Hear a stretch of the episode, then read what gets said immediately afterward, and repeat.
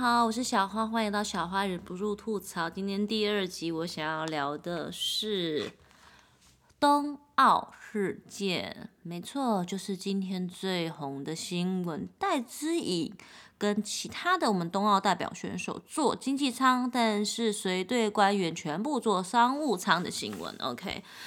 这个新闻实在是太好吐槽了耶！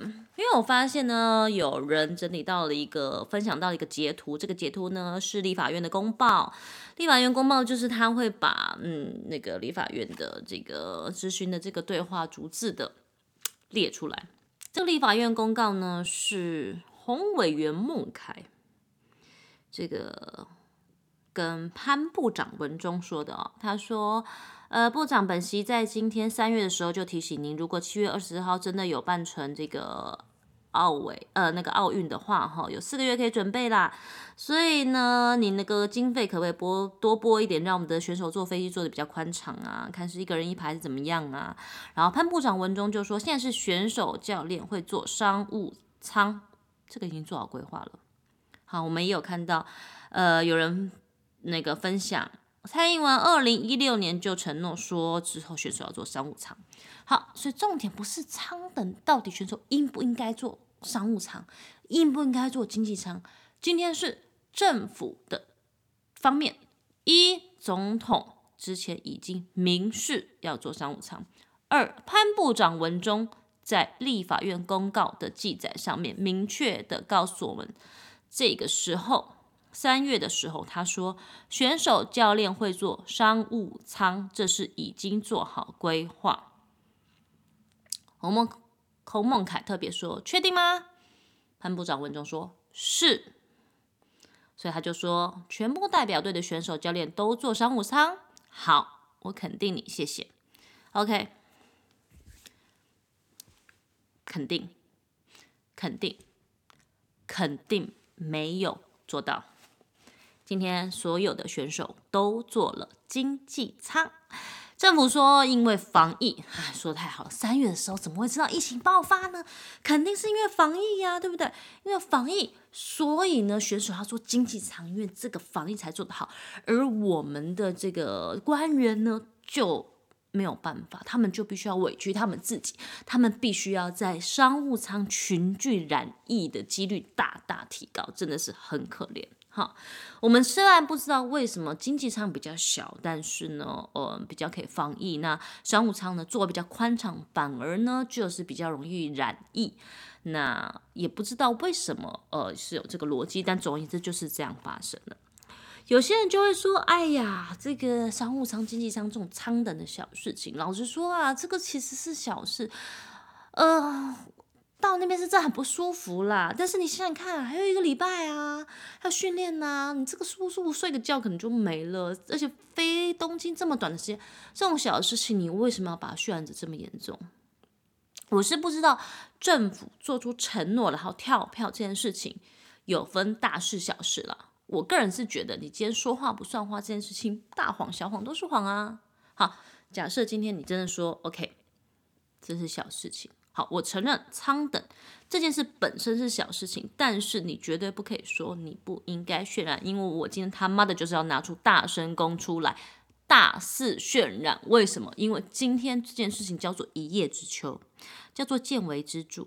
你今天重点是在哪里？重点是在于今天你二零一零二零一六年，你今天蔡政府上台，你最重要的证件之一就是你要做体育改革。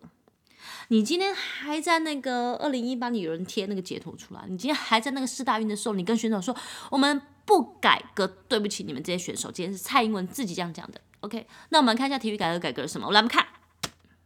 好，我没看到，不好意思。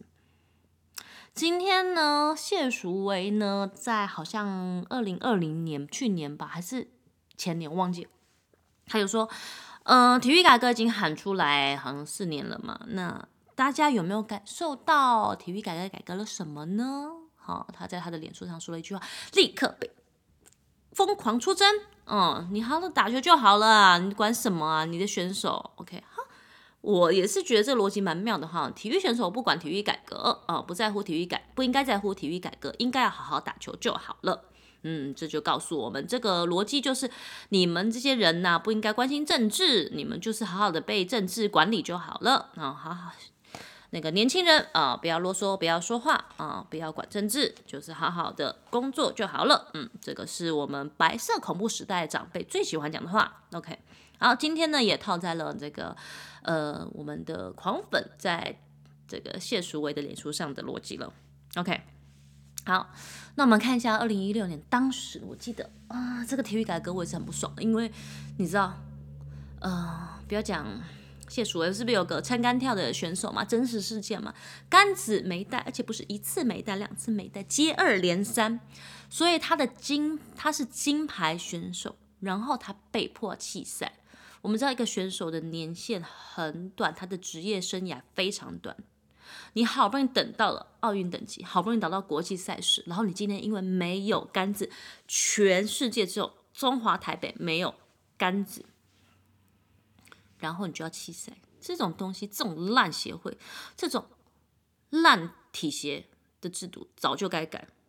好，所以民进党全面执政，民进党全面执政。好，你说，呃呃呃，二零一六年有全面执政不够，是不是？二零二零年好全面执政。总而言之呢，我不知道他们所谓的全面执政那个比例是要怎么样。反正我个人觉得，不管怎么样，起码现在是全面执政了嘛。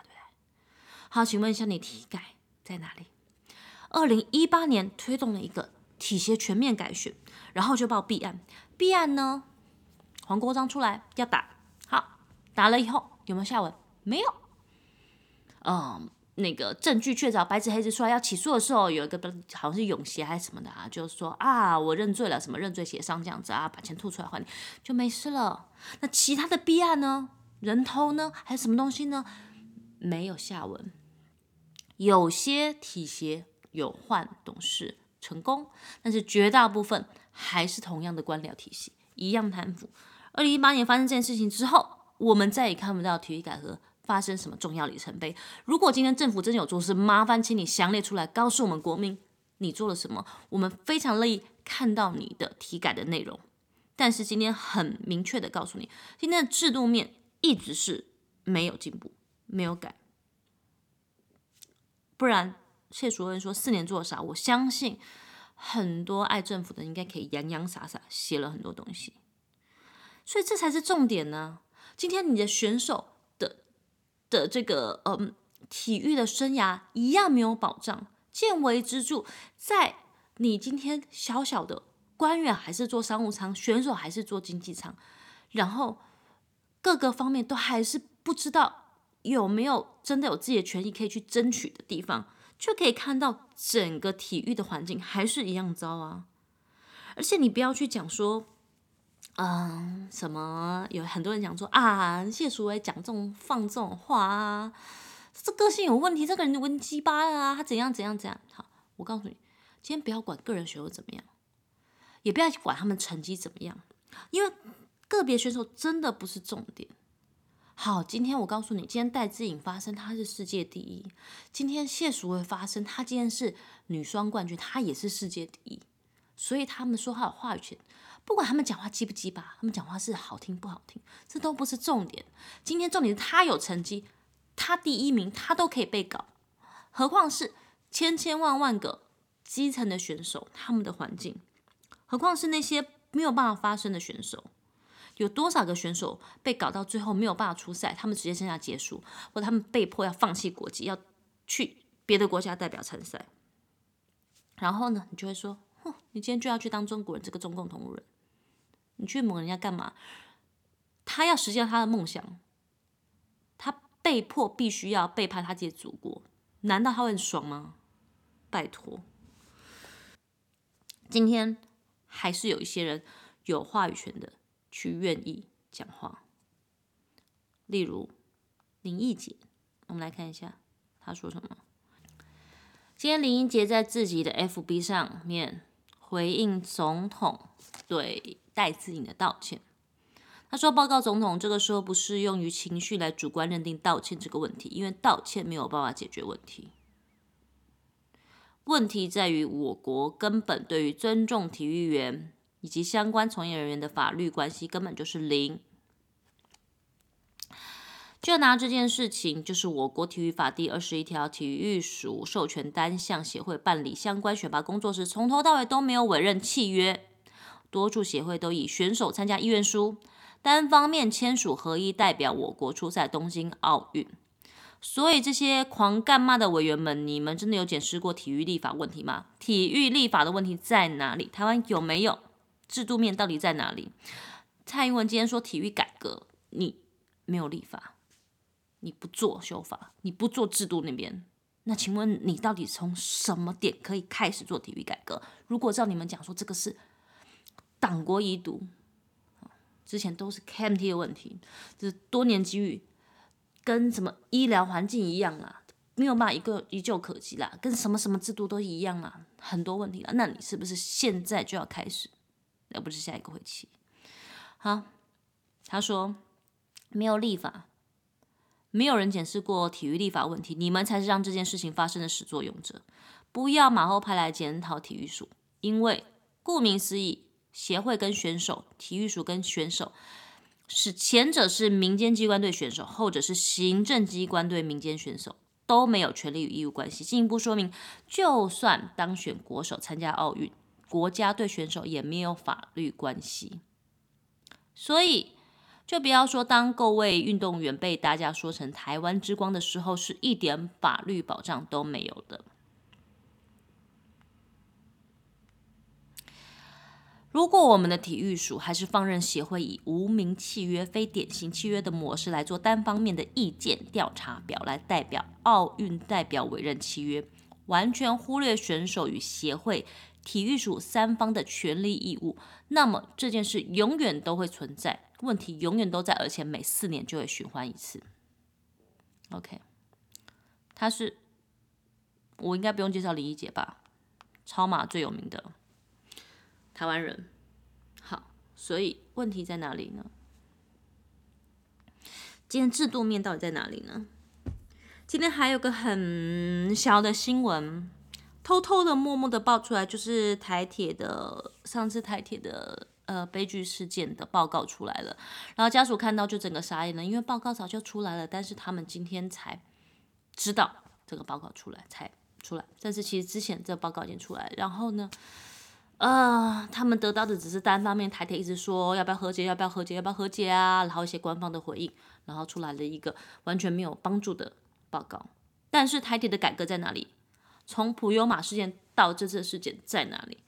难怪。在新闻上，我们会看到有一个人家属哭着对蔡英文说：“你每次都说听到了，但都没有改。”我们的家属心很痛，每一次都是听到了、听到了、听到了，但是制度没有改，绝对不是一久可及。我们大家都知道，绝对没有那么容易。就跟台独，呃，不可能今天就立刻说我要台独就台独，对不对？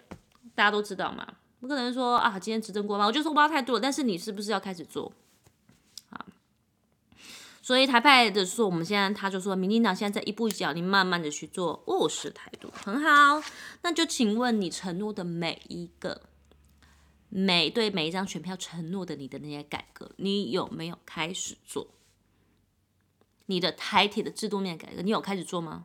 现在看起来零，从普悠马事件到现在零。所有东西都推卸责任，全部推到司机身上，然后呢，这个呢再推到承包商身上。海铁的改革是什么？记过，哼。再来呢，矿业法呢？你要承诺选票的承诺，永远都要等下一个会期，下一个会期，然后矿业法就归零了，再也不用这个法了。甚至我还要看到上一个新闻是，民进党的某立委还是某个民意代表说，有吗？我们的蔡主席有承诺过矿业法有吗？我靠！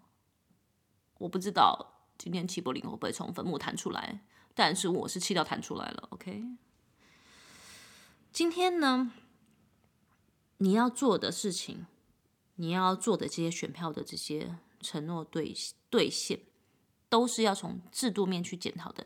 不要怀疑政府改革的决心，那你要开始改革。你的开始到底从什么开始？没有开始。那些你的所有的承诺都不是一纸行政命令像来猪一样就可以完成的。不是一旧可及的，每一个人都知道。那你开始了吗？你今天的体育改革开始了吗？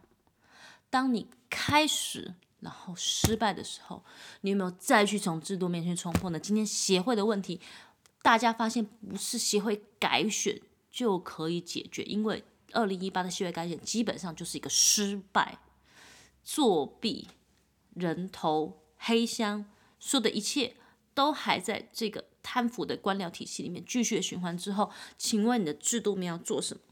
请问你有没有机会像林俊杰一样做体育立法、做修法？今天戴资颖他是一个，应该是台湾目前最，呃，人民最有好感的、最支持的台湾之光之一。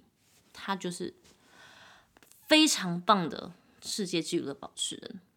今天他的态度是很直率的，他也不会，他有。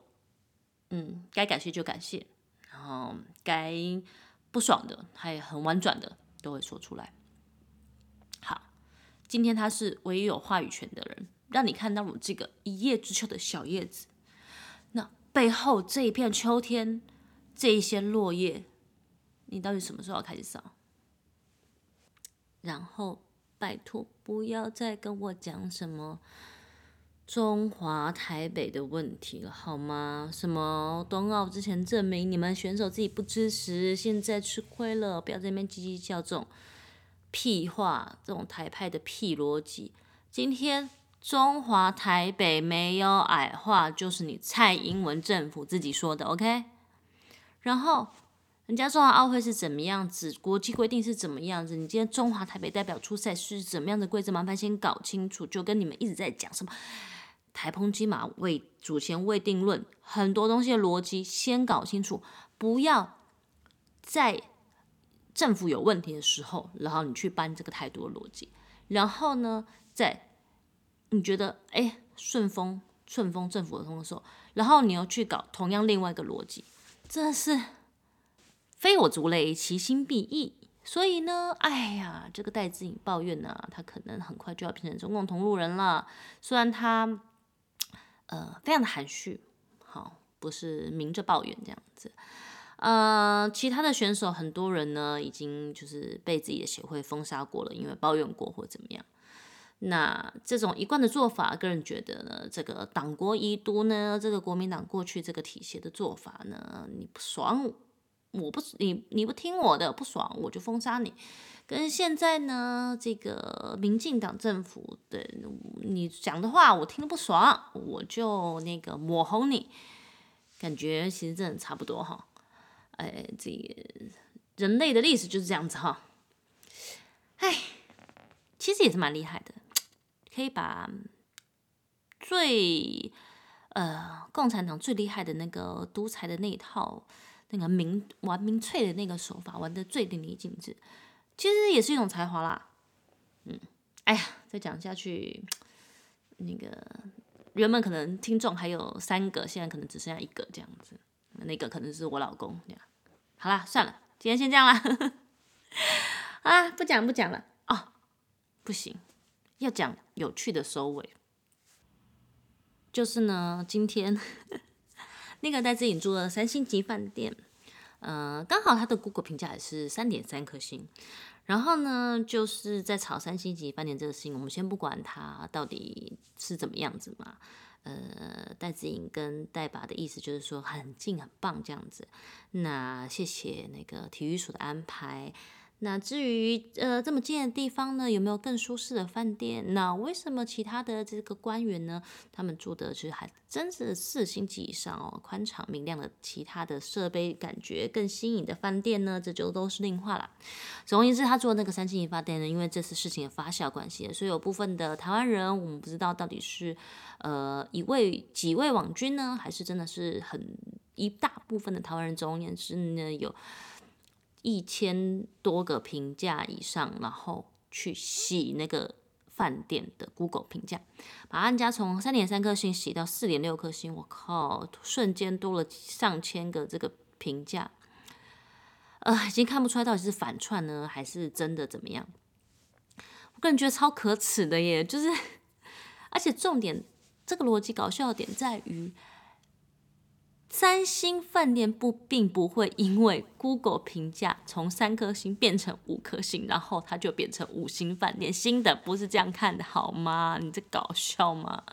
我真的觉得这好。如果你说你要开始是嘲讽酸的话，我觉得是蛮好笑。但是这件行为本身蛮低级的，你觉得洗人家评价只是蛮没水准。你把洗高洗低，你都没水准。OK，除非他是真的饭店本身发生事情，人家饭店。他就自己好好的当个三星饭店，他爱找你了吗？你就给人家乱搞。好像刚刚听说那个 Google 评，可能他们的系统啊，像这种大量的异常的，他就把系统性删，整个就删掉了啦。感觉起来就是很像骇客攻击，你知道？他就删掉了。哦，好险哦！拜托不要再做这种丢脸的事情，OK？但是这个不知道是网军呢，还是反串的逻辑，是真的还蛮搞笑，就是 Google 三星。我把它洗到五星，哎，今天在这里就做到五星饭店喽，只是 Google 评论的五星。好，算你狠，居然有办法想到这样子的逻辑，我也是挺佩服的。OK，好啦，那下一集不知道什么时候，反正我想讲就讲喽。希望有更有趣的话题来吐槽啊，希望有吗？还是国泰民安，风调雨顺，然后大家都爱与和平。哇，这点倒是挺值得吐槽的。好啦，先这样，那我们就下次见喽，拜拜。